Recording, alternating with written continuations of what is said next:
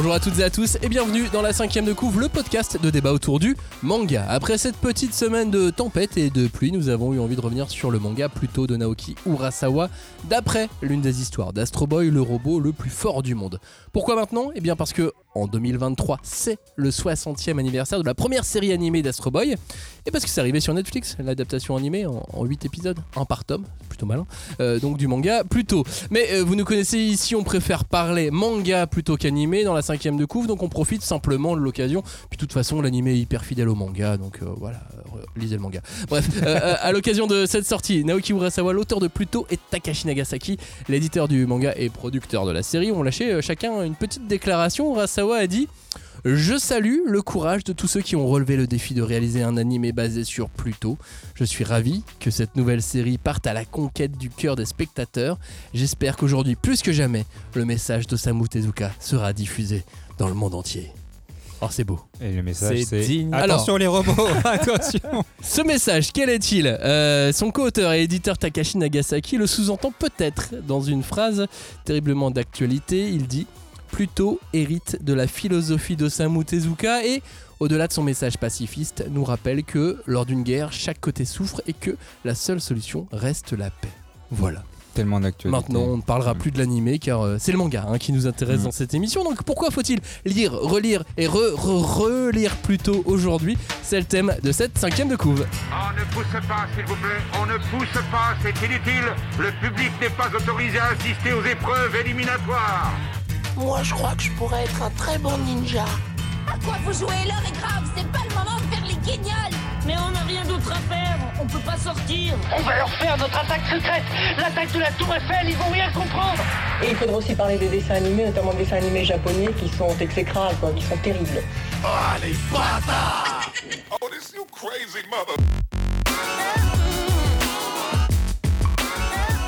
La cinquième de coupe, c'est le seul podcast où tous ensemble nous allons découper, disséquer, dépecer, charcuter et aimer le manga plus tôt. Les podcasteurs les plus forts du monde sont avec nous aujourd'hui, mais ils ne sont que 3, pas 7. Salut Cagnard, salut Robin, salut Johnny, ça va? Salut, salut. Est-ce que vous avez révisé parfaitement les lois de la robotique? Celle d'Asimov Euh, Ouais. Bah non, non, celle de Pluto. Ouais, Bah, ouais, non, bah, qu'elles c'est pas les mêmes, pardon. hein. Parce que euh, souvent les articles qu'ils utilisent en Pluto sont pas les mêmes que ceux de la, de la Ouais, robotique. ouais. Ok, alors donnez-moi une loi de la robotique. Bah, ne- Un robot ne doit pas tuer ou faire du mal à un être humain. Ouais, mais ça c'est dans les deux, ça va. Ouais, mais Ouais. c'est la loi numéro 1 d'Asimov, alors que dans Pluto, c'est genre la loi, l'article numéro 8 ou je sais pas quoi. Ou le. Ouais, mais ça c'est à cause des députés, tout Ouais, ça. parce qu'on connaît pas. Eh, les- eh, Est-ce qu'il vous arrive de dire merci ou d'utiliser des, des formules de politesse quand vous utilisez genre Siri, Google, Bard, ChatGPT ou Alexa Ah oui, Moi, je j'ai un toujours vrai bonjour. Moi, problème. j'ai toujours bonjour et merci. J'ai un vrai problème avec ça quand j'essaye euh, ChatGPT, je suis vraiment hyper poli. Ouais, tu dis Et bonjour. je- ouais, j'a- Ouais, non, moi je dis pas bonjour. Si, putain, Ah je si, moi je dis toujours bonjour. Et je dis merci commencer. quand il a terminé. Ouais, moi pareil. Et avec Et au Alexa, c'est la chauffeur même de chose. bus aussi. Je sais pas pourquoi. Oui, mais alors chauffeurs ça, de bus, c'est normal. Non, non, mais je veux dire, je leur dis au revoir quand je descends du bus. Bah c'est normal. Et moi, moi, pareil, avec Alexa, je peux pas m'empêcher. Et quand j'entends des gens euh, autour de moi, genre les gens qui vivent avec moi, mal parler à Alexa, je... Eh, on Ah, sait T'as pas. envie de. Ouais, ouais. Non, mais parce qu'en plus, il n'y a pas besoin hein, de bien lui parler. euh, Non, D'ailleurs, les la prompts de. ChatGPT, je mais il y crois a pas qu'il y ait de la être, poli ou bien lui parler, tu vois. Genre, si c'est juste lui demander un truc, c'est Non, mais- pas mal lui parler. ouais, mais des fois, tu lâches un stop, tu vois, naturel. Ouais. Après, moi, je pense que dans tous Allume les la cas, lumière, stop. Ta gueule, Alex. vaut, vaut quand même mieux sais, bien lui parler maintenant. Dans le doute, dans Ah, bah, des sais pas, machines, ça. Terminator. Dans le doute, Ouais, ouais. je pense qu'il faut Ouais. quand même toujours. euh, on Elle sait se jamais. quoi. souviendra. Voilà, j'ai la même technique été avec poli. le jambon Ouais, et le porc. euh, Ouais, c'est ça. Avec la famille aussi, tu sais, dans le doute, on sait jamais. Dans Merci cette émission, nous allons analyser en partie le manga plutôt. Je dis en partie parce qu'en 8 tomes, il y a bien plus à dire que le temps d'une seule émission. On va essayer de faire tenir le maximum de choses, hein, mais on va surtout euh, raisonner en termes d'actualité en vous expliquant pourquoi. Pourquoi plutôt c'est un manga d'aujourd'hui et pas seulement un manga écrit et dessiné il y a maintenant 20 ans. 20 ans, les mecs. Ouais. Énorme, hein Hum, J'avais quel âge? 9 ans. J'avais 9 ans. Avant, ouais, c'est ça. Ne mens pas aux auditeurs. euh, Tu es un robot, tout le monde le sait. tu Si. n'existais pas. Vous nous découvrez aujourd'hui. Sachez que nous revenons chaque semaine avec une heure de podcast, parfois plus, rarement moins. Pour parler de manga, parfois nous proposons des émissions hors série, euh, comme celle avec l'équipe d'Animeland la semaine dernière. Parfois des émissions événementielles comme avec Akane Banashi à l'Olympia, ou même de la recommandation, ou aujourd'hui de l'analyse euh, Urasawesque. Hmm. J'ai inventé ce mot. on Euh, on l'a si déjà vous- utilisé. si vous aimez ce qu'on fait, abonnez-vous, activez les Comment notifications. vous l'avez refoulé Visitez nos pages sur les réseaux sociaux, allez faire un tour sur notre bon vieux petit blog la 5ème de couvre.fr pour découvrir toutes les émissions qu'on a fait où l'on parle d'Urasawa. Normalement, il y a le tag Urasawa sur Tu sais, chaque j'aime bien, tu dis, venez faire un tour dans notre, no- notre bon vieux petit blog. Tu t'imagines un mec blog. qui nettoie des verres et tout, qui est, ah, ça fait longtemps. Ah ouais, c'est fait à la bah, main, c'est ça. hein, c'est un petit WordPress, il est pas de première jeunesse, Ah, mais bah, il marche oui, bien. mais il marche bien. En même temps, il est t'as pas un mis à jour, sur l'épaule. Pourquoi tu fais ça Euh, plutôt, plutôt de quoi ça parle Parce que Bon, on va spoiler dans cette émission, vous inquiétez pas. Dans la première partie, on va parler surtout du tome 1. Donc là, vous pouvez rester avec nous si vous détestez le spoil. Après, il faudra nous, euh, nous quitter, malheureusement. On pensera à, à vous euh, euh, bien gentiment. Mais sinon, on va ensuite, après avoir parlé du tome 1, parler de des 8 tomes de, de, de, de Pluto. Pluto, de quoi ça parle On est dans un monde où les humains et les robots coexistent. L'inspecteur Gesicht de Europol est chargé d'enquêter sur la destruction de puissants robots, ce qui l'amène à penser que le coupable s'en prend aux robots les plus sophistiqués du monde, dont il fait lui-même partie. Mais la situation prend une tournure assez étrange lorsque les principaux humains chargés de faire appliquer la loi sont eux aussi tués les uns après les autres et qu'aucun indice n'est retrouvé sur les lieux des meurtres. Le meurtrier est-il un robot, est-il un humain? Au fil de son enquête, Gesicht rencontre le robot ultra sophistiqué que tout le monde connaît, Astro, dont les émotions et l'intelligence artificielle le, poussent à se remettre en question. Ensemble, ils vont découvrir un sombre complot qui pourrait signer la fin du monde tel qu'ils le connaissent.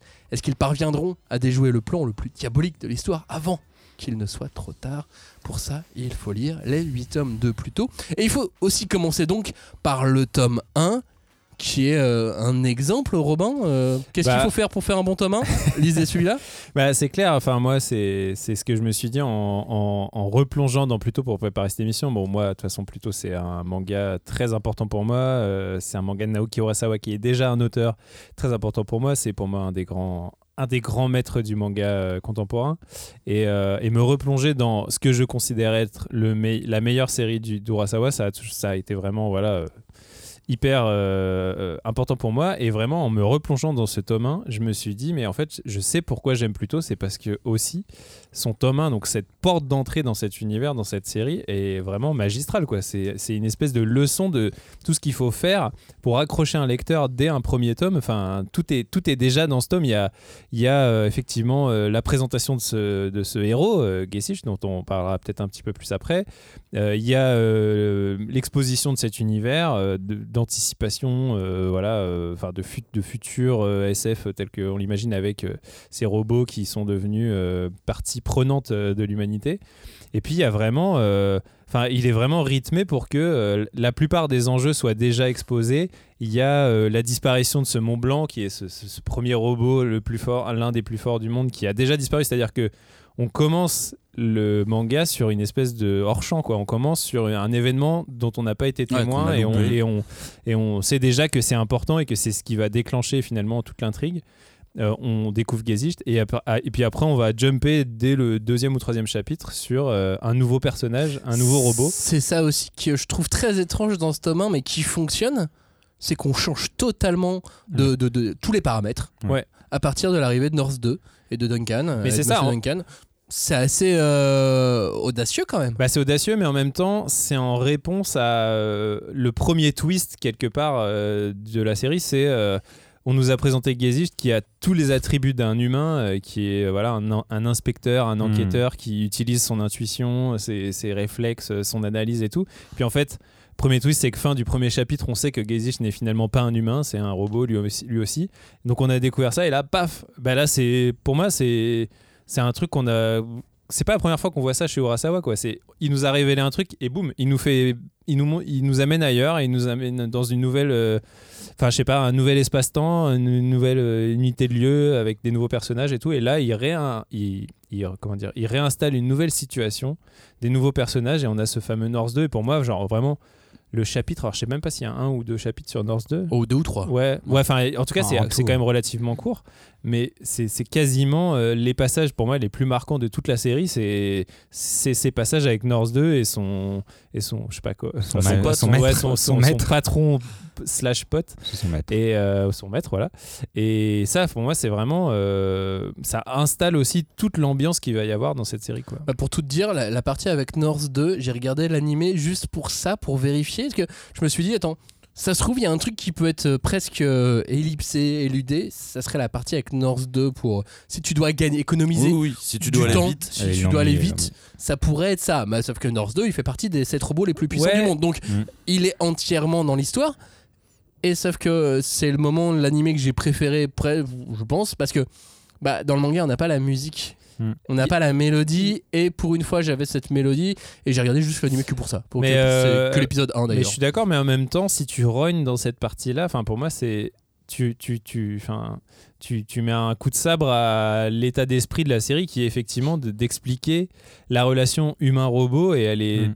toute totalement euh, synthétisée dans cette relation entre North 2 et son maître, tu vois, genre vraiment elle est, elle est elle va complètement expliciter tout ce dont va parler le manga, c'est cette relation euh, humain-robot. Qu'est-ce que c'est être un humain? Qu'est-ce que c'est être un robot? Euh, Est-ce que les robots ressentent des choses, etc. Tout, tout ça est synthétisé dans les chapitres avec North 2. Donc Parce que euh, pour expliquer à, à ceux qui n'ont ni vu ni, euh, ni lu plus tôt, euh, North 2 c'est donc l'un des sept robots les plus forts du monde. Il est obligé de se cacher avec une cape parce que il a un physique de robot destructeur. Et il se retrouve en tant que euh, servant, en tant que euh. Que majordome exactement, Ouais. merci, euh, au service d'un vieux monsieur euh, compositeur, Compositeur de euh, génie, star de génie ouais. au, au piano et qui n'a pas du tout envie d'avoir un majordome qui a perdu la vue.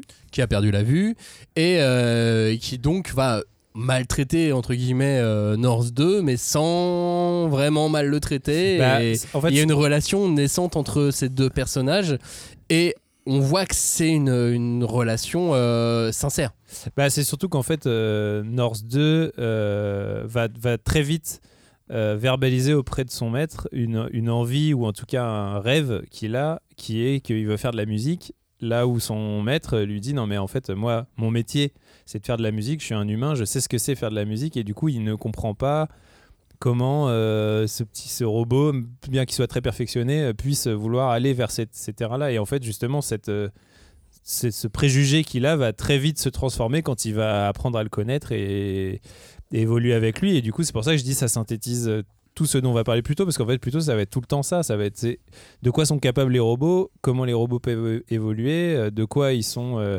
en quoi ils sont légitimes ou pas. Tout ça, tout, le manga va parler de ça en permanence. En fait. Et ce que j'aimerais juste repréciser, ce qu'on l'a dit mais très rapidement plutôt, est une libre adaptation euh, d'une histoire de Astro Boy qu'on retrouve dans le tome 5 de l'anthologie qui est disponible en France aux éditions euh, Kana. Euh, le robot le plus fort du monde, une très libre adaptation, parce qu'il a tout changé, euh, de, de- de- de cette partie-là d'Osamu Tezuka. Voilà. Et sauf qu'il en a transformé, il a transformé ça en une espèce de thriller. Qu'est-ce qu'on peut dire d'autre Ouais, On est dans la veine de un Monster, thriller- mais- thriller d'anticipation. Est-ce qu'on est dans la veine de Monster? Bah, on est un peu dans la veine de Monster et en même temps, moi, c'est ça aussi qui m'a marqué dès le tome 1, je pense, de, plutôt, c'est que euh, c'est la première fois, en tout cas moi en tant que lecteur, que j'ai vu euh, Urasawa euh, s'essayer aussi à, à d'autres types d'images. Genre, on, on, l'a, on l'avait vu avant sur euh, effectivement des récits très. sur de l'ambiance, du polar, des récits assez intimistes, des récits assez. voilà intérieurs, fermés, je dirais, tu vois. Et là, euh, avec plutôt, euh, il y a des images, vraiment des moments où en fait euh, le, travail d'Urasawa se déploie sur de la mise en scène hyper épique, des affrontements, des, des trucs, de, des- des- des- des- grands plans avec euh, genre la, tornade de Pluto qui, qui est donc l'antagoniste et les, les, les- les robots qui vont aller vers ça. Enfin, tu vois, en gros, il y a, y a toute une imagerie dans laquelle on n'avait pas encore vu Urasawa. Et moi, ce qui m'avait frappé en, en- et en le lisant et en le relisant maintenant, c'est de me dire, en fait, le mec est très fort aussi pour amener de l'épique et du vraiment du souffle dans, Mm. dans sa narration, un truc dans lequel on l'avait pas forcément vu et euh, Mais on là tu vois que c'est un un peu auteur plus total aujourd'hui dans Asadora. Exactement, par et c'est exemple. et c'est exactement ce que je me suis dit en relisant plus tôt. Je me suis dit, quand tu vois Asadora aujourd'hui et quand tu vois effectivement tout le mystère et tout le, le- le- voilà, le, le côté très, très voilà, le souffle épique qu'il met dans Asadora avec cette créature et tout, bah en fait, ça c'était déjà dans Pluto. quoi. Oui, ça et Uran aussi. Oui. Il y a un truc aussi qui est assez euh, intéressant dans, dans Pluto, c'est que je disais que c'était une adaptation, une libre adaptation d'Astro Boy. Sauf que le héros, c'est pas Astro. Ouais, c'est sûr. Bah, côté scénario, j'avoue que c'est assez spécial parce que c'est euh, assez intéressant d'avoir pris le, parti de prendre un héros, euh, enfin du moins au début en tout cas, qui soit pas Astro. Là, on parle de, l'enquêteur donc Geishist et, et même pire d'ailleurs, je sais pas, on va spoiler un petit peu, mais Astro il meurt. Et du coup, là, je me Ah dis. ouais, on a dit qu'on spoilait que le temps, le mec il balance direct. Bah, il a spoilé dès le départ en disant que c'était un robot. Bah voilà, moi, moi, je continue. En tout cas, Non, mais ça, on sait dans le tome un, 1 que Godicht, euh, c'est Ouais, un mais il robot. meurt, il meurt très vite. Il meurt très vite, Astro. Même moi, enfin, moi quand il est mort, j'y croyais pas trop. et, euh, et d'ailleurs, je, non, mais j'arrête le spoil. Après, vous n'avez pas continué. En plus, c'est même pas un vrai spoil. Bah pour moi si, c'est euh, en soi tu t'y crois pas de toute façon quand, quand Astro meurt, quelqu'un d'autre meurt, bah là t'y crois, mais je vais pas dire qui. Et euh, bref, on a un scénario très dynamique et franchement en termes de rebondissement, même si en vrai il y a pas tant de combats que ça, hein, parce que ouais euh, Robin il a il signalait euh, les scènes un peu épiques, mais finalement ça tient très rapidement hein, sur, euh, sur, sur quelques pages. On n'a pas, on est loin d'un shonen neketsu, où on va avoir un tome entier de combat. Là, on va plutôt avoir peut-être 5, même maximum 5 pages quoi. Et surtout, on a beaucoup de réflexion, du suspense, bref, pour trouver qui est le méchant, du coup, totalement Urasawa, Urasawa. Urasawa Ouais, X. J'arrive pas à le dire. Ah oui, c'est ça, on invente euh, des mots, puis après, il faut qu'on les réutilise, Non, on sait plus quoi en faire. En tout cas, c'était très intéressant de ne pas avoir Astro en, en personnage principal. T'aurais euh, voulu, toi, Cagnard Astro en personnage principal?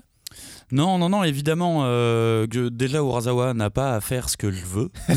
c'est c'est bien, lui, il fait ce qu'il veut et j'aime bien quand il fait ce qu'il veut parce que justement, ça donne voilà, un récit avec une porte d'entrée, comme le dit Robin. Moi, je suis assez d'accord, on peut parler d'un tome 1 assez parfait qui réussit à te présenter l'univers, les personnages très rapidement et surtout les rapports entre robots et, euh, et humains. Et finalement, il te fait ça en un tome. Ça va à la vitesse de l'éclair, tu ne t'ennuies pas. Tu passes d'une séquence à une autre séquence et t'es toujours dans un tome 1. Puis voilà, comme d'habitude, il, se permet le luxe de pas commencer par le perso que tout le monde attend. Et du coup, tu passes ton tome 1 à attendre l'arrivée d'Astro. Et, putain, cette arrivée d'Astro, elle est, dingue, quoi. C'est vraiment la fin du tome 1. Et elle est, elle est géniale. Et je ne peux même pas te dire pourquoi elle est géniale. Je sais pas. À chaque fois que je vois cette séquence, c'est comme s'il y avait mon cœur qui se serrait, tu vois. Et il y a un truc, alors qu'il se passe pas grand chose. T'as Astro qui récupère voix. un escargot et qui le remet dans les feuilles. Et le ciré jaune. Et le ciré jaune. Parce que, en fait, qui- quiconque est allé au Japon a vu des groupes d'enfants Mhm. en ciré jaune. Le ciré jaune, c'est c'est vraiment le code de euh, les enfants sont en oui, balade les scolaire. quoi. enfants. euh, Ouais. Et je trouve ça, je trouve ça génial comment il l'introduit. C'est vraiment à la fin du manga, c'est comme au fait. C'est un manga qui parle d'Astro Boy, vous aviez peut-être oublié, j'en sais rien, il est en couverture, mais euh, Ouais, mais je pense que c'est là aussi où on voit le, le, le fait que Kurosawa euh, est un génie de son médium, c'est qu'il utilise vraiment la mise en scène. euh, Enfin, tu vois, c'est vraiment de la pure mise en scène. ouais, c'est comment, mise en scène graphique. comment Astro vraiment, arrive, c'est il ne parle pas. C'est un enfant en ciré jaune qui ramasse un, un escargot. Et en fait, on a compris.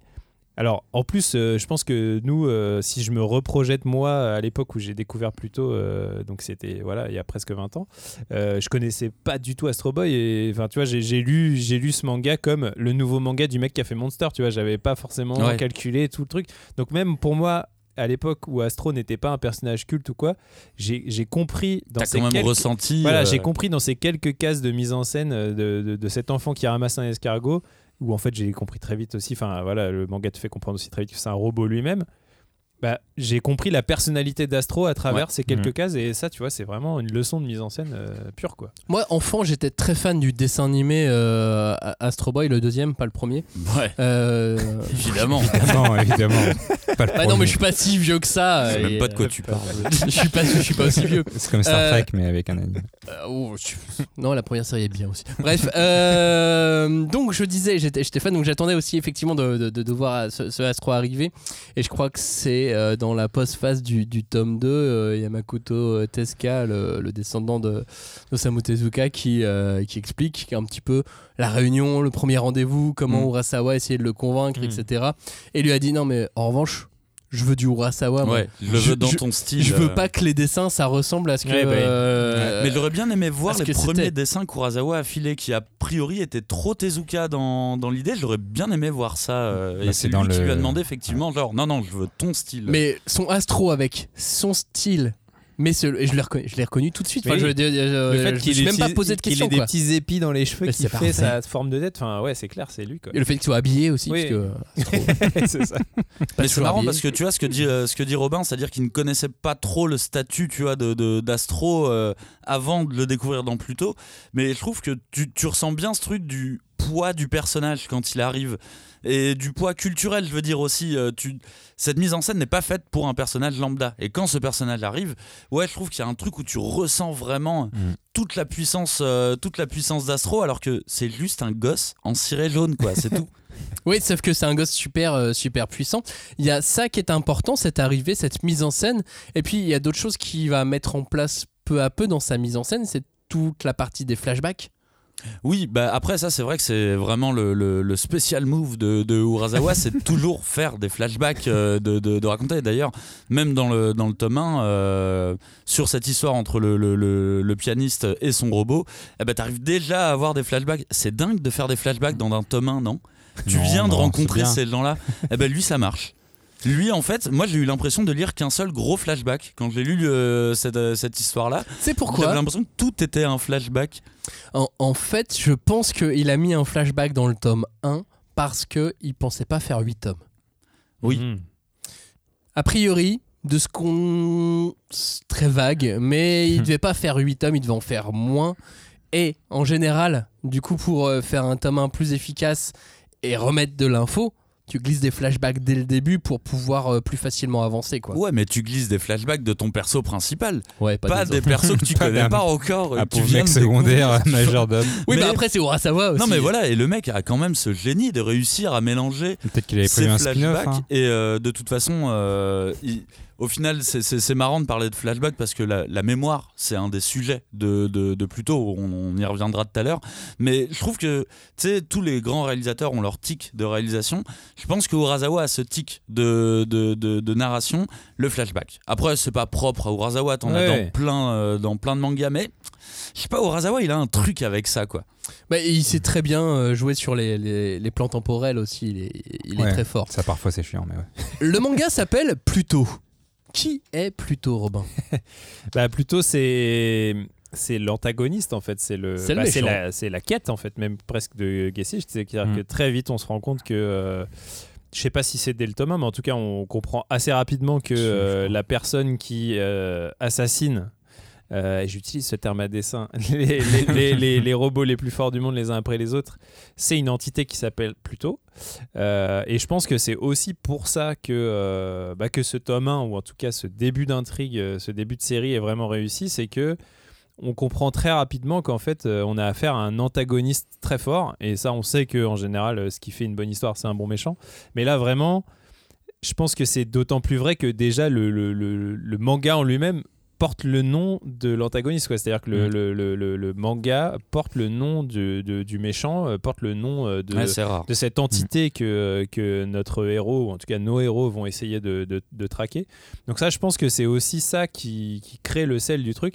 Après, euh, voilà, euh, je, vais, je vais spoiler un peu, mais je pense que ce qui aussi, en tant que lecteur, au bout d'un moment, te fait euh, vraiment adhérer à cette série et à cet univers, c'est que non seulement on a un antagoniste qui est très fort, qui au début est très... euh, très nébuleux, tu vois, il est très caché Tu le d'ailleurs vois pas, oui. tu le vois tu jamais. Plutôt, il est toujours camouflé dans son espèce de tornade. euh, Mm. La plupart de À ses yeux. affrontements, on ne les voit pas. Euh, Il y a une espèce de voilà, évidemment, il y a, il y a la- cette symbolique de la co- des, deux cornes. cornes et tout ça, et on voit, on, on- se, on se fait une idée de qui sera Pluto, Euh, mais euh, mais on le voit jamais.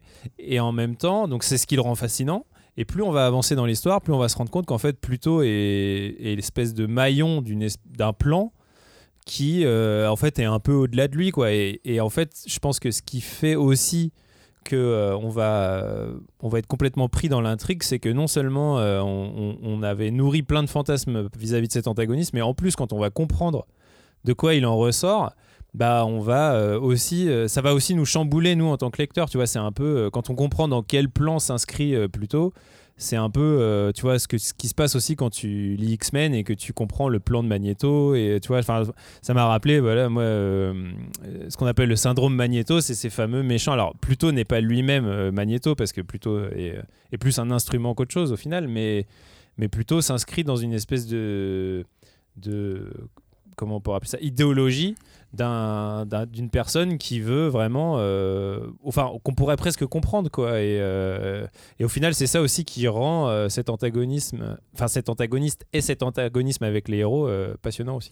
Tu parlais de quête et c'est même une enquête. La quête, c'est l'enquête. Hmm. C'est Oui, aussi une ça. enquête pour savoir le pourquoi du comment. T'as dit quoi? C'est un polar, du coup. C'est un, oui, oui, c'est un, c'est un polar, un thriller, euh, et ça va, ça va dans, dans, Après, j'avoue, en vrai, l'enquête, elle est claquée. hein. C'est à chaque fois, il y a, il y a un robot qui va crever. Bon, bah, Gassit y va, du coup. Mais en Oui. fait, il n'y a pas d'enquête. Ouais, mais Alors- après, il y a aussi des humains. Non, qui non, mais je rigole. Hein. Mais Non, mais en fait, je me rends compte. Mais il y a- pas d'enquête, c'est que l'enquête. t'as raison que l'enquête en elle-même n'est pas euh, elle est- ouais, l'en- l'enquête en elle-même Elle est, est un peu, est un peu, éclipsée, voilà, euh, euh, un peu décevante, mais, mais c'est justement la mise en scène qui fait qu'il Disons, y a une mise en que scène l'enquête de, de, de qui est le robot, Il c'est pas intéressant Ouais. parce que bah, va juste voir où il y a des débris. Ouais. Et après, il y a la, la deuxième enquête, on va dire, qui est plus euh, avec les, les- les pouvoirs en place et compagnie, et qui celle-ci se tient et qui tient plus. Tu, tu, tu te demandais tout à l'heure quel thriller. Je trouve qu'il a un très fort côté thriller conspirationniste aussi, tu vois. euh, ce truc où vraiment les élites. euh, Ouais. Et il y a, il y a- il y a ce truc un peu p- du thriller paranoïaque, quoi. euh, De, de- Parce qu'il a beaucoup développé dans Billy Bat après aussi. c'est ça, quoi, exactement. Et je pense que plutôt à un moment a fait un peu une jonction entre deux styles de, de, de narratif du côté de chez Urasawa. Et c'est pour ça que Pluto est mon manga préféré de Urasawa parce que je trouve qu'il est vraiment à, à son top sur, euh, sur cette série. quoi. Et ce qui compte, c'est pas l'arrivée, mais c'est la quête, comme euh, le chanteur Elsan. Euh, ce manga, il a aussi un truc, c'est une sorte de pouvoir d'attraction. Je trouve que déjà le nom, plutôt. Plus- Il y a un truc, je sais pas, il y, a un- il y a un il y a un truc avec ce manga, le, le nom est parfait. Juste plutôt. Moi, je trouve ça, ça génial. La couleur des couvertures, Les couves. Les sont- couvertures. les couves, elles sont folles. tout court, le, le, le, dessin- le fait que ça soit Urasawa, tu sais, ça, ça se place dans un petit coin de ta tête, tu peux Oui, en plus, pas t'empêcher les de se dire. c'est Urasawa X Tezuka. Tu vois, c'est vraiment genre les deux mètres. euh, Il y a le nom Tezuka qui rôde autour. Je trouve que ce manga exerce depuis toujours, sur moi en tout cas, une sorte de pouvoir d'attraction très étrange. Je ne saurais pas expliquer quel est les, quelles sont les clés de ce pouvoir d'attraction, mais je trouve qu'il exerce cette chose en, cette chose en moi où, où j'ai toujours eu envie d'être fan de Pluto. Je sais pas pourquoi. Bah, c'est qu'en même temps, euh, si tu te souviens, à la sortie du manga, quand il est sorti, il y avait vraiment zéro chance de pas aimer, quoi. C'est genre impossible, c'était impossible, ça a été matraqué partout, il y avait une Astro, grosse campagne. Urasawa. Ouais, mais il avait mis du temps à sortir au final. hein, Euh, c'était les deux premiers tomes qui étaient sortis c'était, euh, en même temps. 2005. et du coup, tu vois, il y a eu deux ans entre la sortie japonaise et la sortie française. On sait pas pourquoi ça a mis autant de temps à arriver en France alors que tout le monde le voulait. Ouais, mais qu'il y a des problèmes de droit. mais- À l'époque, on, était moins euh, au taquet sur les sorties japonaises aussi, tu vois, je pense. Bah, je- ouais, je sais pas, parce qu'il y a quand même des gros titres, tu les avais euh, assez rapidement. Là, on a quand même mis assez Ouais. longtemps, je trouve. En fait, ce titre, mine de rien, il est devenu culte dès sa sortie, voire culte avant sa sortie, tu vois. Rien qu'avec parce le nom des ouais. auteurs, t'avais ce truc, et je pense qu'il y a ce truc d'attraction de euh, si tu lis du manga, Urasawa déjà ça te dit quelque chose, et plutôt, t'as dû en entendre parler à un moment, c'est sûr. euh, Ouais, Tezuka qui, ré- qui résonne, Astro Boy, ça résonne Ouais, aussi ça un résonne peu, un tu peu. vois, c'est des Ouais, mais c'était pas dans le bon sens non plus. hein. Moi, par exemple, Astro Boy, honnêtement, c'était pas. Ouais, moi je pense que c'est plus que c'était le Tezuka d'après Monster, tu vois. Genre vraiment, En je pense plus. que les Français, enfin en tout cas le public français, ça a été. euh, Enfin, la découverte de, pour moi, la découverte d'Urasawa, là c'est une intuition qui parle, mais pour moi c'était vraiment euh, Monster. Et les, les gens ont découvert, ah ouais, en fait le manga. euh, Et surtout, ça- ils ont, ils découvert l'anime en plus. ouf. Et en Ouais. plus, ils ont découvert l'anime Oui, et avant de découvrir ouais, c'est ça, les- les- euh, de Monster Ouais. Ah ouais, je, Ah si, enfin, si, je, c'est sûr. je sais plus, mais. euh, Et là, en l'occurrence, c'est la deuxième fois qu'il y a un animé euh, pour euh, Oui. Urasawa avec, euh, avec Pluto, C'est 20 ça. ans après. Mais ce que je veux dire, c'est que tu vois, Pluto est arrivé vraiment après Monster. Euh, juste, enfin, il me semble après dans quoi. un bon timing. dans ouais. un bon timing du Oui, moment où en fait le public français s'est dit Mm. mais cet auteur il est incroyable il a sorti peut-être le meilleur polar en manga qui existe Oui, oui, Euh, et c'était donc- le moment où il y a eu une espèce de seinenisation, on va Et- dire, exactement, des, euh, et en des plus- séries. et en plus, il y a eu- non, mais et, une belle, du mal à- et une belle petite fabrication, un petit truc, Oui, voilà, tu vois, un petit ça. cachet, je sais je pas. pense que tu as euh, raison il y a une espèce de, d'alignement des astres qui Ouais. fait que ouais, il y a eu ça Bah, J'avoue, la fabrication, euh, tu la vois pas sur d'autres mangas. Enfin, si tu la vois sur euh, certains mangas Ah, Aujourd'hui, oui. Gros acquis, Mais à l'époque- de cadavre. Mais à l'époque, tu sens que la couverture, la jaquette, j'ai pas les bons termes, hein, je suis pas fabricant, désolé, mais tu sens que la jaquette, déjà, elle est pas, elle est pas en plastique, elle est pas comme les Ouais, autres, ça fait un peu papier. Euh, même si on, on peut regretter que la qualité des pages peut-être soit moins, euh, moins épaisse que- qu'elle ne devrait, on sent qu'il y a quelque chose de. Le format est plus grand. On voit qu'il y, a- il y a quelque chose de Il y a plus. des pages couleurs. Il y a des pages Des pages couleurs et c'est vraiment euh, tout est fait pour te dire euh, voilà on est dans un- quelque chose de spécial. C'est sérieux. Et si vous voulez les bons termes, vous écoutez notre émission de il y a deux semaines. De- fabrication. Pas l'émission d'avant, mais celle encore avant. Euh, où on parle, on parle de, de- de fabrication. T'as pas trop entendu Johnny sur le, sur le début, sur l'histoire, sur le scénario, sur le récit. T'as parlé effectivement du décalage avec euh, Ouais, l'arrivée de qu'il Gesicht. était mort euh, et tout donc c'est vrai que c'est C'est vrai que t'as pas lancé, t'as spoilé direct. Non mais j'avoue, pour moi en fait le début est très prenant. hein, le, le tome 1, c'est vrai que c'est c'est un des meilleurs tomes 1 que j'ai lu. Mais par contre j'ai eu très vite l'impression, et ça euh, c'est assez spécial, que j'avais plus envie de lire les post-face Ouais. que le manga en lui-même en fait. ouais. Je En fait, vois, je vois. les- Mais ça, c'est ça, c'est le Johnny d'aujourd'hui. Non, ouais, mais, bah oui, ça c'est sûr. Mais en fait, elles sont, non, mais elles sont tellement intéressantes les post-face que il y a des critiques et des interviews. Et en vrai, quand on connaît un peu les Japonais, ils vont pas s'étaler quand on fait des interviews. On va leur demander euh, est-ce que vous pensez que ça c'est euh, un manga euh, qui change de génération? Il va vous répondre oui. Et c'est un truc de merde. Alors que là, on a cinq pages presque complètes d'un mec qui va critiquer le manga, qui va parler de la société, qui va qui va Et parler de Urasawa ouais, en, clair, en ouais. disant que oui, je pense qu'il rend hommage et qu'il fait aussi euh, appel à ses démons. Enfin bref, il y a vraiment des détails qu'on n'a pas l'habitude de voir euh, dans- euh, chez les critiques japonais ou chez les auteurs japonais, qui fait que vraiment, moi, j'attendais de lire un post-face à chaque fois, à chaque fin de manga, pour me dire, tiens, culturellement parlant, on apprend tellement de choses. Et, euh, et voilà, voilà c'était Et si ça. un jour on a l'édition de luxe en France Je sais que Ouais. euh, chez Kana ils ont pas laissé tomber, mais ils avaient fait un live, euh, je pense que c'était lors du, du PAM ou sur un question-réponse, Ouais. où ils avaient expliqué qu'en fait, et ça vous l'avez, vous avez aussi les raisons de, de, de, de- de l'absence de cette édition de luxe en France dans notre émission sur la fabrication, où ils expliquaient qu'on n'avait pas les usines disponibles Hmm. pour fabriquer la même édition de luxe qu'au Japon et qu'effectivement était hors de question de faire une édition de luxe au rabais euh, soit tu fais la vraie soit tu la fais pas Ouais. quoi. Ah, c'est chaud. Et, euh, et donc trouver alors soit les usines ou soit les créneaux dans la bonne usine ou soit l'usine qui fait un prix normal pour pas qu'on paye 70 euros le tome Hmm. il y a ça, Ouais. euh, il y a ça, Après, ça se vendrait, hein, 70 euros le Mais tome. hein. C'est surtout Ouais. qu'en plus, l'édition standard est déjà hyper quali, je trouve, tu vois. Donc, Ouais. euh, ouais bah tu sais en si tu plus fais ils ont refait le coffret là Ouais. euh. C'est-à-dire que si tu fais une perfect, faut quand même vraiment y Ouais, aller, quoi. faut- parce faut- que- ah mais elle est, dessus. elle est vraiment assez ouf hein, la Ah perfect bah, japonaise euh, et, euh, et surtout il y a des il y a des bonus de, de, de ouf Mais c'est pour ça, dedans payer, euh. payer 50 euros par tome, moi ça me paraît pas aberrant. Les gens Bah, le feraient, hein, tu vois. Tu vois, ce dont parle Glo, euh, les, passe-face à la fin, euh, pour moi, c'est déjà du contenu bonus à l'édition euh, classique, parce que ça, c'est n'a pas, du travail journalistique, Ouais. c'est euh, vraiment les éditeurs et l'auteur qui ont voulu euh, Mm. parler, euh, parler de ça.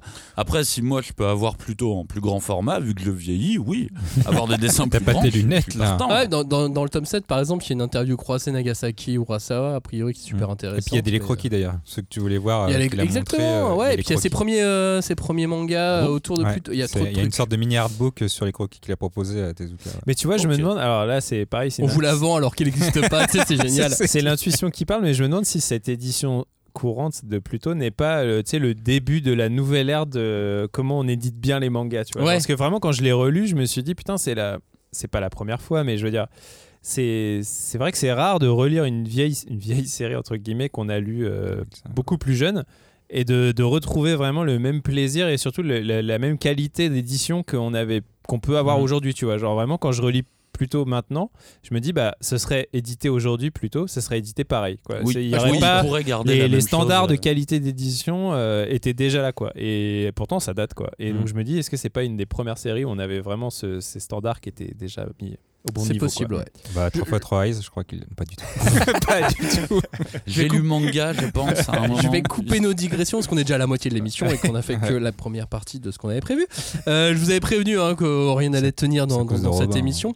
Euh, parlons un peu de la place du robot dans, dans, dans Pluto parce que bah euh, en fait c'est- C'est central. c'est un peu central. C'est l'une des thématiques de, de, de- de- de- du manga Pluto, avec notamment le premier truc qui je trouvais marquant, c'est ces robots qui ressemblent trait pour trait à des êtres humains. On a Gesicht, rien ne le différencie d'un autre être humain. Astro, rien ne le différencie d'un autre, euh, d'un autre petit garçon. En Il joue là-dessus même. euh. Uran, c'est pareil, et même l'arrivée de Uran est très très très importante euh, aussi euh, à, à ce sujet. En revanche, t'as d'autres robots. North 2, Oui, c'est un robot. pas. Mont Blanc, c'est un robot. ouais. Enfin, voilà, et Hercule Brando, c'est des humains qui mettent des armures de robots. non, mais C'est marrant aussi cette, euh, cet aspect, humains, ce hein. rapport. Non, c'est des non, robots. C'est sont- des robots qui, même- qui oui, prennent des plus gros robots. Oui, C'est oui. ça, c'est des robots qui, ont des, Qui ressemblent à des humains. qui sont comme des des êtres de humains, mais qui mettent, qui mettent des, armures de gros robots. gros- des. Gundam. Voilà. Des. Gundam. Bah, ils se coupent la tête, Bah, mais Pour se ouais. battre. Mais je pense que c'est, je pense que Urasawa, malgré lui, il, il règle ce fameux problème que euh, on a, enfin, pour l'instant, euh, à l'heure actuelle, l'humanité n'a jamais su régler. C'est ce truc de la vallée dérangeante, tu sais, c'est Oui, euh, les robots qui ressemblent tellement à des êtres humains qui s'en deviennent bizarres parce qu'ils ag- ils agissent La vallée pas de l'étrange. voilà, la vallée de l'étrange, pardon. Et euh, la vallée dérangeante, vallée de l'étrange. Et genre, en gros, en manga, en image fixe, c'est moins gênant parce qu'en fait.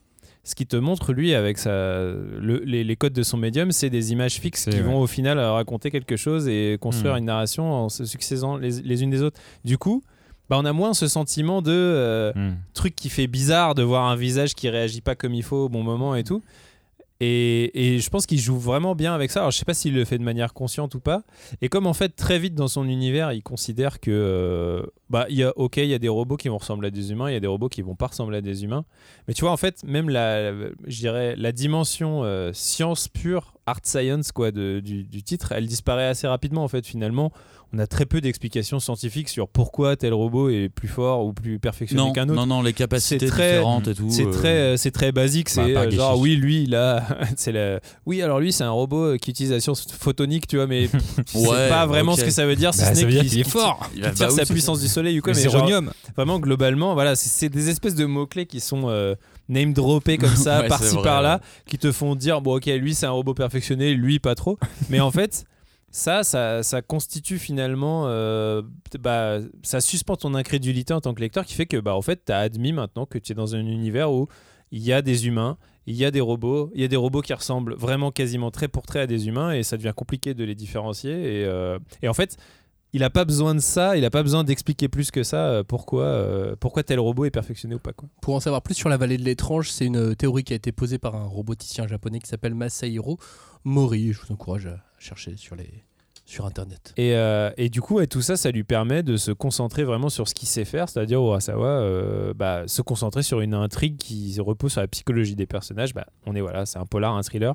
On va se concentrer sur la psychologie, euh, l'intime, l'émotion euh, et tout ça. euh, même si les personnages principaux sont des robots, bah, il peut le, le- le retranscrire. Ouais, mais c'est des robots qui ont fait la guerre. Et donc. Des, des robots qui ont vécu des choses. Et, Et des donc- choses euh, choquantes, Des troubles. Ils ont des PT, euh, comment ça Des s'appelle PTSD. euh, PTSD. des troubles post-traumatiques.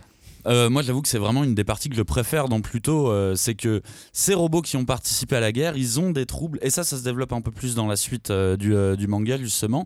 Et du coup, de base, quand ces robots qui ont pourtant des apparences souvent assez gentilles, quand tu les vois arriver, eh ben, je ne pouvais pas les prendre pour des gentils robots. Parce que de toute façon, ils ont participé à des massacres de guerre et tu le sais très vite. Je trouve que c'est assez Enfin, intelligent euh, pour. euh, relativiser, si, euh, oui, ils ont relative, massacré d'autres robots, Voilà. mais peut-être des humains aussi, tu vois. Bah non. Non, techniquement, ils n'ont pas le droit. Mais c'était dans un autre pays. Mais euh, du coup, je trouve que c'est un, un moyen de mettre ça assez intelligemment, euh, les robots et les humains au même niveau. C'est-à-dire qu'au début, ça me dérangeait. Je trouvais que les humains avaient trop l'air méchants dans, dans, dans le début du manga, Hmm. là où les robots, bah, c'est un peu des victimes, quoi. Ils subissent. Sauf que, en fait, je trouve que ça c'est. Bah, c'est les humains qui les ont programmés. Exactement. Ça s'équilibre parfaitement, euh, parfaitement là-dedans, où au final, bah, ces robots sont des héros, mais pas les grands héros qu'on pense connaître, euh, nobles euh, et compagnie. Non, non. Eux aussi ont leur part de, de, de noirceur, quoi. Et le plus euh, PTSD et le plus dérangeant dans la vallée de l'étrange, alors qu'il ne ressemble pas à un être humain, c'est Brao 1589, qui lui est flippant dès le début et il te met mal à l'aise dès le début. T'imagines sa voix. Ouais, non, mais clairement, c'est ça, tu, tu l'imagines trop mal. Et lui, c'est le plus, c'est le plus dérangé par la guerre partout. Et c'est le seul à euh, avoir euh, vaincu une des règles. Enfin, Ouais. À être. euh, transgressé, pardon. Mais c'est vrai que ça te donne, ça te donne du coup ouais, des scènes qui sont vraiment euh, tendres. Et c'est, il joue pas du violon au Razawa, c'est ça qui est vraiment cool. Donc dans ces rapports entre humain et robot, bah, évidemment, tu finis par te perdre un petit peu au bout d'un moment entre euh, qui a un cœur, qui a une âme euh, là-dedans. Et tu vois, enfin, moi, il y a des séquences qui m'ont vraiment fait chialer, celle du, du professeur avec le petit chien. Avec le petit chien robot qu'il essaye de sauver là. Pas Mais c'était horrible quoi. Le, le petit chien il bouge et le professeur il lui dit arrête, arrête. On aurait dit que c'était qu'on était dans Lassie, tu vois, ou dans Cro-Blanc. genre, Ouais, mais c'est Oshanomitsu, il est, il est trop bien Mais aussi. on est quand même en face d'un robot et d'un être humain, tu vois. Et Mais- les réactions étaient tellement humaines des deux côtés, bah, ça m'a ça m'a Et, troublé. et- et je dirais même qu'il y a des moments où euh, Urasawa arrive quasiment à, à, comment dire euh, retranscrire plus d'émotions dans des visages ou en tout cas des des, des, des, des- des- des- Des dessins de robots. des têtes de robots qui ne ressemblent pas à des humains qu'avec des robots qui ont des visages humains, tu vois. Alors, est-ce que s'il a réussi à faire ça, c'est parce qu'en fait, il s'est totalement euh, euh, détaché de la, de la science-fiction pour l'utiliser, mais sans vraiment l'appliquer. Bah c'est ça pour moi euh, plutôt euh, on est presque dans de la fantasy robotique plus que euh, de la SF ou de la hard science. Enfin évidemment c'est de la SF tu vois mais mais mais mais mais pour moi il a il a réussi à appliquer ce truc qui est que en gros il nous a fait comprendre dès ce fameux tome 1 dont on a parlé tout à l'heure très rapidement les enjeux de cet univers quoi. Ouais. on a compris qu'on est dans un monde où en fait euh, il y a des humains il y a des robots tout le monde vit ensemble et euh, les robots sont sont tellement perfectionnés qu'en fait on en vient à douter de qui est un humain qui est un robot Mhm. et en fait, euh, il n'y a plus du tout cette- cet enjeu de se dire est-ce que, est que le robot, quelque part, est un enjeu technologique? Non, le robot, il est, il existe. Non, non, mais de toute façon, il existe à partir du moment où tu mets les droits des robots. Il y a, il y a les droits de l'homme et, Et il y a c'est les droits des robots, ce qui fait que c'est au même niveau. Et en fait, voilà. Mais, mais j'allais dire, ils- sont au même niveau, mais moi, je dirais même que les, les robots, très vite, deviennent supérieurs aux humains. Alors, c'est effectivement le, le, le, le- le plan, l'idéologie du méchant dont je parlais un petit peu tout à l'heure, c'est que bah, les robots, euh, comme Magneto, quoi, les robots sont, Sont sont au-dessus des humains, sont supérieurs aux humains, donc c'est les robots qui doivent, qui doivent régner.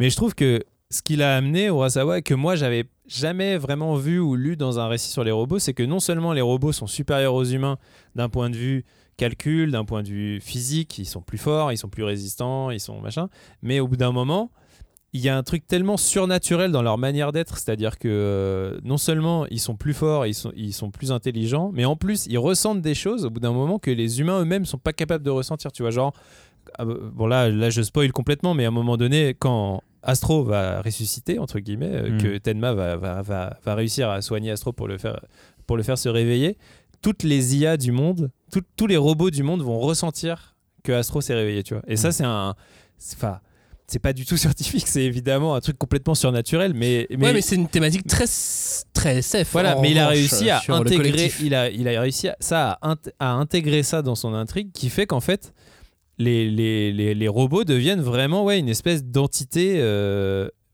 euh, su- su- super humaine, mais, mais aussi émotionnellement. quoi. C'est-à-dire que, d'ailleurs, euh, c'est souvent dit que euh, bah, les robots les plus forts du monde sont ceux qui, en fait, dé- développent des émotions Ouais, des extrêmes. euh. Et tout ça. Et donc, en fait, je trouve que c'est là où il a amené, pour moi, le récit de robot dans un truc que j'avais encore jamais vraiment vu dans la fiction. C'est. C'est non seulement les robots euh, ont surpassé les humains dans tous les domaines techniques, mais même dans les émotions, même dans les sentiments, et même euh, voilà dans la manière de, de- même l'empathie ou tout ce que Mhm. tu veux, Mhm. ils ont surpassé l'humain là-dedans aussi quoi. Et Bah, là, je trouve que c'est vraiment euh, ce qui aussi euh, C'est- c'est est marquant quoi. au final, c'est c'est- c'est ce qui, euh, c'est ce qui jalonne le manga euh, vraiment du début à la fin. C'est cette humanité, ce- ce- cette question d'âme au final euh, qu'on a. Et souvent, les lignes de conflit dans, euh, Pluto entre un humain et un robot, c'est euh, bah, le pianiste qui lui dit Mais toi, tu vas juste recopier des notes. Tu n'es pas capable de faire de la musique. Parce qu'en fait, je pense que inconsciemment, il y a vraiment un truc où c'est le dernier truc qui reste aux hommes, c'est les émotions. Où là, on est censé être meilleur que les robots. Sauf que, comme tu le dis, euh, effectivement, ça commence par un qui a des émotions et ça finit carrément par Gessich qui euh, refuse de répondre aux ordres, des ordres qui sont absurdes en plus.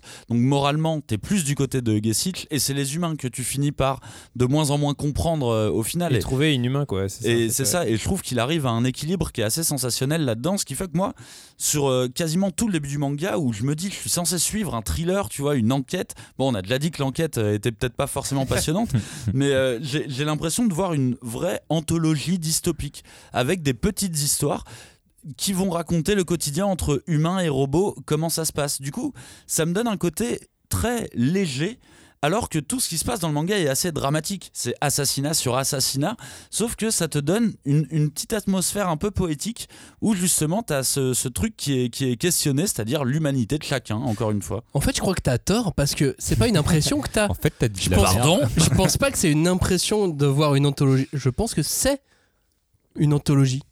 Je, Oh, je- Arrête, euh, tu peux pas avoir raison à ce point. Mais je pense que t'as plus raison que tu ne l'imagines.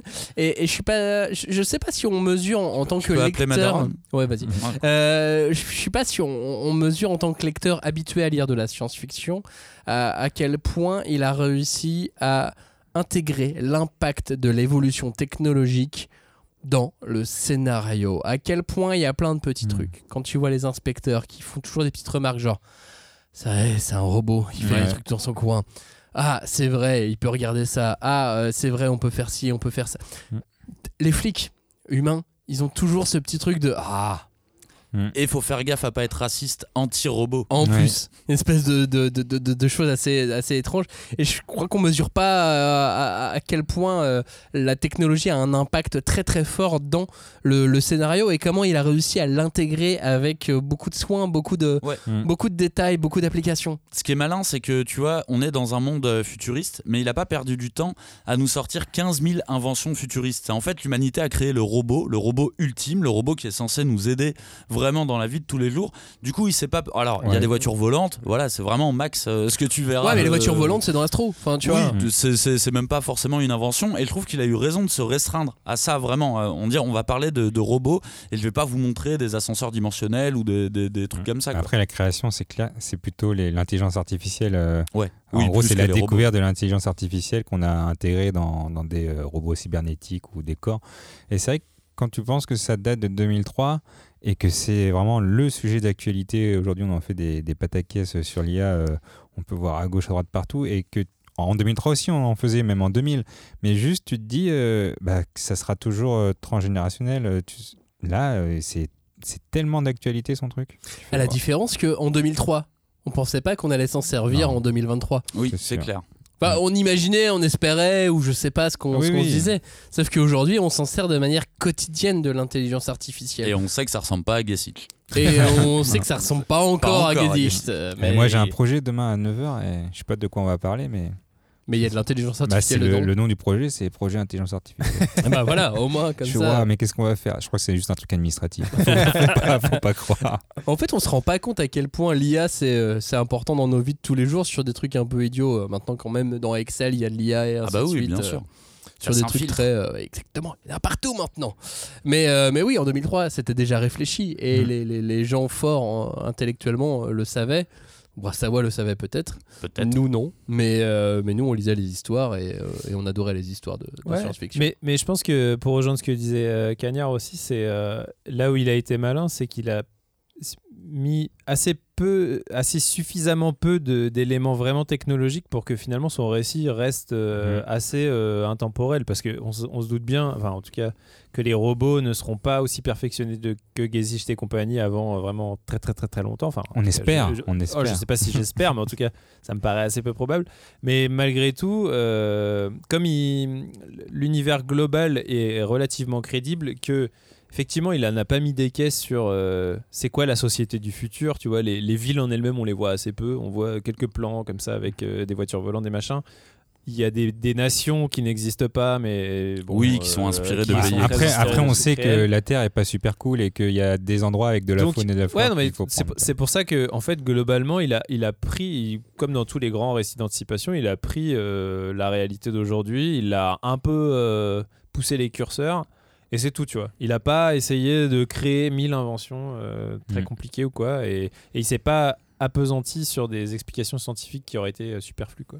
on a Boston Dynamics quand même hein. Ouais, oui, mais bien sûr. on mais- croise les doigts. Ils font des robots cool et peut-être qu'ils vont savoir se battre peut-être qu'il y aura des combats de robots contre des catcheurs ça ça serait vraiment classe. Avec deux, deux, deux super robots qui seront rivaux, et en fait, ils seront un peu potes aussi, quand même. Roman Reigns contre un robot et tout ce serait trop cool C'est cool que vous parliez de combat de robots, parce que pendant ma lecture, ma relecture de, Pluto, à un moment, je me suis posé une question simple.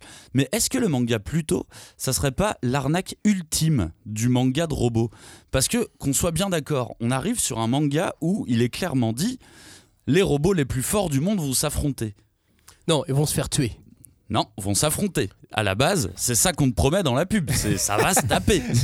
Est-ce On que vous dit avez- que plutôt il va tuer tous les robots Oui. les plus forts du monde. Mais est-ce que vous avez vu des combats de robots, vous? Oui, oui, moi j'en Moi, ai dans vu. les tornades, là de- Dans les tornades qu'on Ouais. voit pas là? Si, il y, a une- il y a une espèce de fusée de lumière qui arrive dans une Oui, tornade. voilà, il y a Ouais, ça vu, aussi. Mais du coup, au fur et à mesure de ma relecture, parce que c'est un truc con que j'ai noté au début euh, sur mes notes en me disant, vas-y, ils se battent jamais les robots, c'est enfin on les voit jamais se battre. Et plus j'avançais dans la lecture, et plus je me disais, mais non, mais attends, mais mais non, vraiment, on les voit pas se battre, à part euh, une prise peut-être, quelque chose comme ça, pas plus. Du coup, à un moment, je me suis quand même dit, bon, c'est quand même pas parce qu'il est pas capable de dessiner des, combats de robots, tu vois. Eh ben non, parce qu'il y a plein de scènes d'action en plus dans le, dans le manga. Et c'est surtout vraiment à la fin que j'ai compris, parce que pour moi, dans ce manga, il n'y a qu'un seul combat de robot. Et c'est celui d'Astro, c'est celui de la fin. Et putain, quel combat Mais j'avais oublié à quel point ce combat était malade. Mais en fait, il fait partie, dorénavant, ça y est, il fait partie de mon top 10 des meilleurs combats, tellement il est puissant. Astro, il est, euh, tu sais, il est passé de l'autre côté, il est, il, est, il est devenu furieux. Et je fais, ok, non, en fait, c'était une technique. Il a décidé d'en faire qu'un seul. Et celui-là, de le faire vraiment à la perfection. Et du coup, je, je voulais re-rendre hommage parce qu'on on- on parlait de shonen un petit peu en disant que c'est pas très shonen et tout. Vous inquiétez pas, si vous aimez la bagarre de robots, malgré l'arnaque du début, vous allez en prendre plein la gueule dans ce dernier combat. Ouais, puis je Mais pense une fois. Ouais, et puis- Ouais. non, mais je pense que ça, ça crée aussi la menace, tu vois. Genre, euh, plutôt, il est terrifiant aussi parce qu'on voit jamais les combats et on voit Oui, jamais On voit euh, ces fameux. Parce que, et, et encore une fois, les, les différents super robots, euh, que ce soit Mont Blanc, North 2 et, et compagnie, on comprend leur puissance par rapport au storytelling qu'il y a vis-à-vis de ces personnages-là, tu vois. On, Oui. nous, on nous expose un perso, on nous dit, voilà, il a fait ça pendant la guerre, ou alors, voilà, c'est un super combattant, il fait des arènes, machin. Et donc, tu comprends qu'il est puissant, et le fait qu'il se fasse justement mettre en pièces par plutôt sans que tu aies vu le combat, bah, c'est peut-être encore Ah, plus marquant, toi, en tant que lecteur. De... Qu'en plus il fasse des cornes avec les restes. Le mec est psychopathe. C'est clair. Parce que Trouble. plutôt, oui, plutôt il, il a des vrais troubles mentaux. C'est un Mm. schizophrène, c'est un, on sait pas ce qu'il a, mais il va pas bien. Pour être euh, comme Magneto, t'en parlais tout à l'heure, Ah mais il a des gros problèmes quand même ce personnage. Enfin, ce robot. Enfin, Non, on sait pas euh, au début. On, on dit quoi?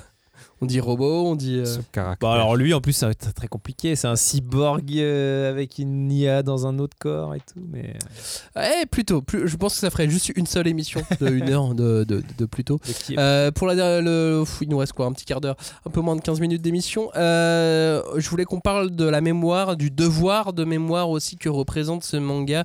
Euh, espèce de continuité, sorte de rôle central. C'est, je trouve, je trouve ça important euh, pour plusieurs raisons. Par, pourquoi? Parce que euh, d'une, euh, ce manga plutôt reprend déjà une histoire d'Astro Boy. Ok, on l'a dit. Et là, effectivement, il y a une espèce de transmission. Il y a un devoir de mémoire qui s'effectue, qui est assez, euh, qui est assez un- un- intéressant.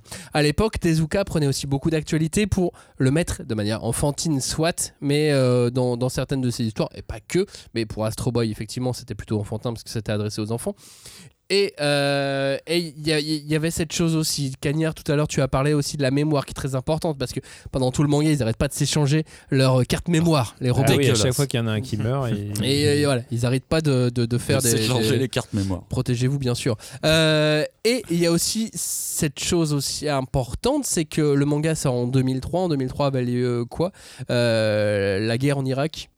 Ouais. Qui a eu aussi une incidence ou de près ou de loin, en tout cas sur, euh, sur le scénario du manga. Est-ce que ça a servi juste de background? Est-ce qu'il a voulu euh, décrire quelque chose? Est-ce qu'il a voulu l'utiliser d'une manière ou d'une autre? Parce que c'est vrai que euh, Urasawa a toujours, c'est toujours servi plus ou moins aussi de l'actualité, même dans 20th Century Boys, pour Oui, il y représenter avait des choses. universelle, Ouais, voilà. Euh, et, au moment de Monster, on parle plus du bloc soviétique, s'il me souvient bien. Donc c'est de base, il se, il se, de base, il prend toujours un petit peu d'inspiration dans la dans la réalité. Moi, j'avoue que là-dessus, j'ai trouvé que c'était un petit peu maladroit cette pellicule de modernité parce qu'au début, tu trouves, enfin, je l'ai trouvé ça hyper pertinent de de, de, de parler de l'Irak. À ce moment-là, en plus, je trouve qu'il y a aussi un écho à l'heure actuelle qui existe avec ces conflits euh, au Moyen-Orient. Malheureusement, Et en Europe. Quand je vois comment il termine, tu vois, euh, cette histoire, j'ai- vraiment l'impression qu'en fait, il sait pas trop de quoi il parle. Il a repris vraiment les trucs de base, mais qui. Ouais, mais il a repris une aussi ce que- quoi. Tezuka avait comme message. Oui, Parce oui, que Tezuka l'utilise aussi, tout- Mm. toute la guerre et. Et, et soyons d'accord, il a raison. hein. Il a Ouais. raison de, de- de le faire comme ça. Mais c'est vrai qu'arrivé sur la fin de la lecture, j'étais un petit peu genre, ouais, c'est une pellicule. C'est- C'est c'est une pellicule, t'as raison, t'es dans l'air du temps en même temps en, en parlant, de, en parlant de ça. Mais euh, c'est vrai que c'est.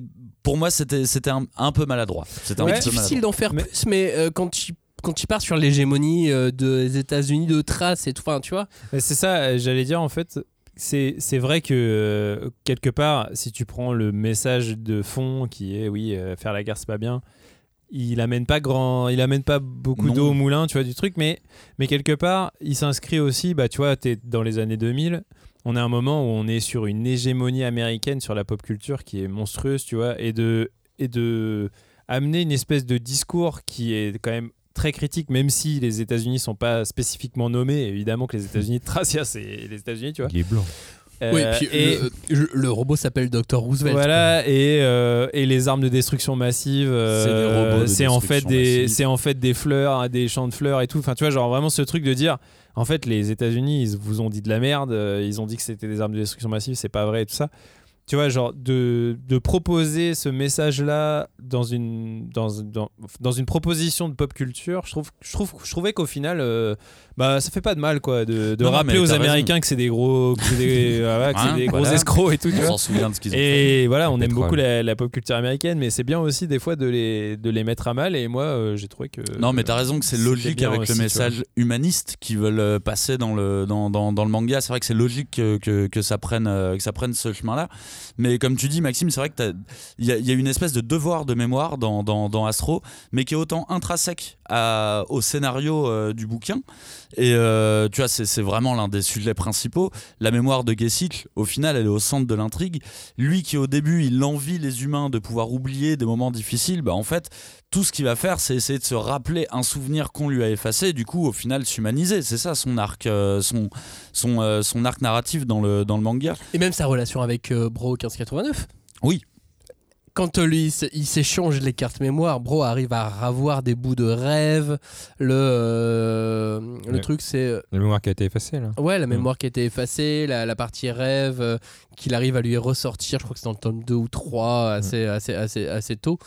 Ça aussi, c'est, ça, te, ça te donne un aspect psychologique au manga, un côté un peu thriller, un peu enquête, où tu te dis mais où est-ce que ça va? Et tu enquêtes sur la mémoire de Gesicht en plus de l'autre enquête. Ouais. t'as, t'as des niveaux, des, des, des couches d'enquête. Mais c'est pour ça que je trouve ça intéressant, c'est que ça soit autant euh, une des thématiques euh, vraiment propres du scénario, et qu'en même temps tu comprends que ce qu'ils ont essayé de faire, les auteurs, avec les- l'ayant droit de, de Tezuka, c'est aussi un devoir de mémoire. Donc il y a vraiment un truc que tout, tout est bien bouclé, je trouve, euh, là- là-dedans. quoi. Et puis euh, le message reste le même. Il est évident ce message, mais, euh, mais voilà, tout le monde perd dans la guerre. T'as pas de gagnant. Si, Lord of War, mec. Ouais, euh, voilà, c'est ça. t'as les vendeurs d'armes. Mais sinon, euh, mais sinon, t'as pas vraiment, t'as pas, t'as, t'as- t'as pas vraiment de, de gagnant. Joe, t'en penses quoi toi de toute cette partie euh, mémorielle euh, Euh, du manga Qu'est-ce que j'en pense? Bonne, euh, bonne question. Non, moi en fait, j'ai aussi lu le- l'histoire originale de Tezuka pour, euh, pour arriver à comparer. Et euh, je, pour relire les post-faces que j'ai adoré, à un moment, il parle justement de, de tout euh, l'hommage de, de Urasawa à Tezuka. L'hommage, mais aussi le, euh, comment dire, le- la pression qu'il a eu à le faire parce qu'il sentait bien que que, euh, que tu avais la tête de Tezuka qui était là, euh, en train de le regarder, pas forcément son descendant, mais juste vraiment euh, au-dessus, au-dessus de ta tête, tu as le poids de Tezuka sur toi, euh, le poids de toute une génération, le poids de toute la planète. euh, Et de ton dessus. préféré. euh, Ouais, voilà. puis on se rend peut-être pas tellement compte à quel point c'est important euh, là-bas par rapport à la France. Qui se compte. C'est comme si Godard te regardait, je sais pas, un cinéaste. euh, Mais ce qui, est, ce qui est assez bien dit ici dans les post-faces, c'est que non seulement il y a le poids, euh, tu vois, en tant qu'Urasawa, de se dire. Enfin, ça, c'est. c'est- Urasawa le dit jamais vraiment Mm. euh, dans les post-faces, mais c'est le poids de, de ton dieu, tu vois. Mm. Et en même temps, le poids d'un mangaka dont tu sais que de son vivant, il était déjà très critique vis-à-vis de ses rivaux. Oui. Et que du coup, tu te places quelque part en Il le dit rival de lui-même, tu vois. Il le dit dans des euh, interviews, dans certaines interviews, parce que lui, il avait 4 ans quand il a découvert euh, Astro euh, est le robot les plus forts du monde. Et, et c'est vrai que c'est clair que pour lui, ça doit être très compliqué parce qu'il veut faire le, le mieux, enfin la, la perfection pour lui, sachant que derrière, bah, il sera attendu au tournant. Et clairement, moi, quand j'ai comparé l'œuvre originelle euh, et, euh, et l'hommage d'Urasawa, je me suis dit, mais c'est rien à voir. Enfin, Ouais, effectivement. toi, t'as pas aimé, Non. euh, Non, pas mais aimé du tout le Astro Boy. J'ai pas aimé euh, parce que Astro. Boy, au final, euh, bah, c'est, c'est, il est dans sa catégorie, je sais plus si on peut dire catégorie ou pas, de, de shonen. Donc c'est vraiment un manga destiné aux enfants. On le voit dans les dialogues, on le voit euh, dans les mots utilisés, c'est des trucs assez enfantins. On le voit dans le dessin, c'est, de, c'est vraiment du dessin rond. Euh, même il y a pas mal de pages couleurs, mais c'est vraiment très simple et c'est pas, c'est pas nul. hein. Juste, euh, clairement, la cible c'est euh, la cible de base du shonen, on va dire, euh, à l'époque en tout cas, en, en- dans les années 68-70, c'est euh, le petit garçon euh, de 10 ans euh, qui va lire des histoires de robots euh, qui, qui combattent. Et là, de l'avoir à la, la sauce Urasawa, moi j'ai lu euh, plutôt en premier, et après j'ai lu euh, Astro Boy, clairement j'ai fait waouh, il a réussi à faire ça. À partir de ça. Mais en même temps, en même temps je, suis un peu, je suis un peu comme Joe parce que moi, j'avais jamais lu l'histoire de Tezuka, Le robot le plus fort le du monde. robot le plus fort du monde, avant de préparer cette émission. Et du coup, j'ai fait comme Joe, c'est-à-dire que j'ai relu plus tôt, puis j'ai lu euh, euh, l'histoire de Tezuka.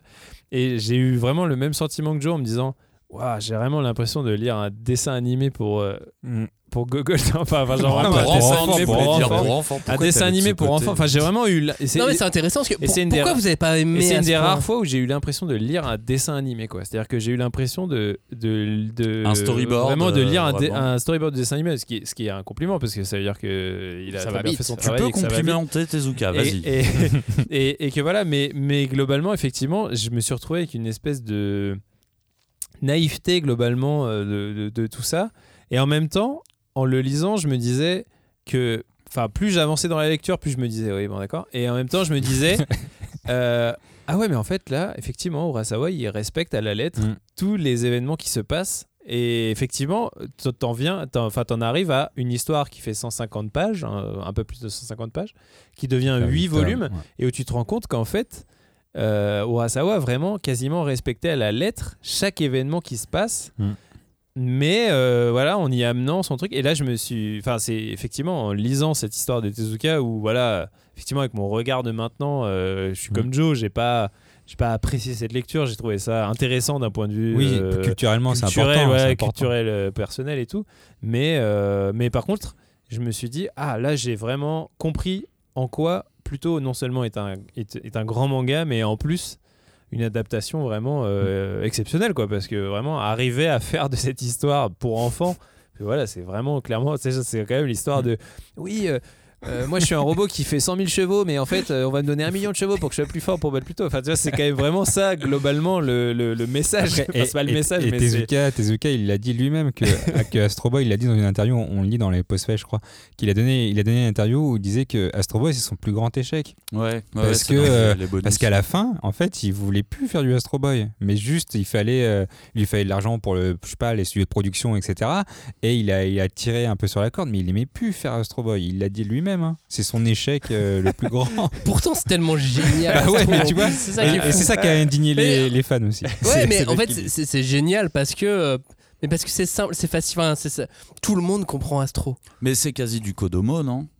Oui. Ouais, ah oui, c'est C'est ça, un c'est peu c'est du le mot que je Kodomo, cherchais. ouais. Non, mais c'est c'est le mot que je cherchais. À, c'était à Kodomo. l'époque, il n'y avait pas forcément de, il y avait pas Oui, forcément de- tout ça. C'est plus oui, sa ça catégorie l'est un peu, égale. tu mais en vois, même temps, ouais, ils se c'est- battent beaucoup plus que dans Pokémon, Ouais. tu vois. Donc, euh, c'est un peu plus violent quand même. hein. Ah, il y a des combats là, pour le Oui, coup. c'est vrai qu'il y a des euh, là, là, il y a des combats. Et surtout que dès le début, euh, l'enfant Astro, il se fait, euh, il se fait tuer euh, par une. Enfin, tu vois, t'as pas ça dans les mangas Kodomo aujourd'hui, c'est quoi. Il- Mm. C'est un, petit peu plus, euh, un petit peu plus grave. euh.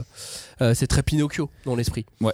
Le, Oui, le- le début Mais, d'Astro. mais c'est vrai que quand tu dis le, le robot le plus fort du monde, c'est vraiment genre t'as l'impression que c'est Is No Good qui a créé euh, Bah, c'est trop Qui a créé- qui a créé un robot géant qui va détruire tous les autres robots les plus forts et tout et Pour vraiment tu sais ça s'enchaîne les mais mais malgré tout c'est ça que je me suis dit, je me suis dit ah ouais mais il y a vraiment Mont Blanc qui est en Suisse euh, qui est vraiment le robot machin. c'est ah, puis super après il y a. North 2 et après et, enfin tu sais tu re- tu vois tout ce qu'il a pu- puisé dans tout ça et et quand tu, et voilà après tu compares à plus tôt tu dis ah oui non mais il a vraiment su incorporer toute cette essence et tout ce que lui en plus en tant que lecteur il en a retiré euh, et en créer euh, son œuvre à lui. Quoi. Et là, pour Mm. moi, c'est ce qui fait vraiment. euh, et c'est pour ça que j'encourage, je pense, les, les, les, les auditeurs qui n'ont peut-être pas lu cette histoire de Tezuka à le faire, même si je pense qu'ils auront, le, à mon avis, le même, le, le même réflexe que Joe et moi au, au départ. Mais, mais pour bien comprendre ce qui, selon moi, est une une grande adaptation, c'est de voir euh, ce que ce qu'Urasawa a fait avec Pluto. C'est dans le tome 5 de l'anthologie Astro Boy euh, aux éditions euh, aux éditions Kana. C'est euh, donc Makoto euh, qui euh, je crois disait que maintenant lui il a tout. Il a tout ce qu'a fait euh, Osamu Tezuka, il l'a en main, c'est lui qui gère, c'est lui un peu le patron. Hmm. Maintenant mangaka faites mieux. Prenez, utilisez, Oui. ça a été créé, c'est de la matière, c'est plein de choses intéressantes. Prenez-les, utilisez-les et faites mieux. Bah, c'est ce que je me disais au final en terminant la lecture de Pluto.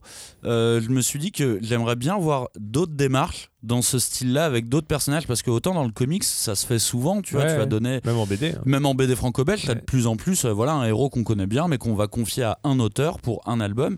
Et en vrai, j'aimerais bien voir des trucs euh, tu vois, je sais pas, une histoire de Guts, euh, une histoire de Gon, tu vois, même des trucs pas forcément pas forcément si vieux que ça mais j'aimerais bien avoir d'autres choses euh, d'autres choses comme ça. Parce que comme vous dites on part d'un manga limite Kodomo shonen euh, de, de l'époque pour arriver à un thriller un thriller paranoïaque SF futuriste dystopique Qui peut être lu par des gens qui connaissent pas. qui ne connaissent euh, absolument pas le manga et moi c'est un manga que j'ai beaucoup conseillé à des non lecteurs de manga parce que je trouve que t'as besoin d'aucune connaissance en manga pour le Mais lire c'est ça qui est super intéressant. Ouais, carrément. Tu fais de la C'est ça qui est fanfiction. super toi. intéressant. et, euh, Fanfiction. non, mais même avec quand tu vois tout ce qui a été fait à partir du, du, du matériel Dragon Ball, quand tu vois euh, ce qui est fait à partir du matériel Attaque des Titans, tu, tu te dis qu'il y a des choses bah ouais il y a des, des qui peuvent être super euh, intéressantes, mais, euh, mais voilà, en revanche, faut, faut se lâcher, faut que les ayants droit acceptent, Bien et sûr. il faut que les Mhm. auteurs Oui. se libèrent du poids Oui, c'est compliqué. que ça représente.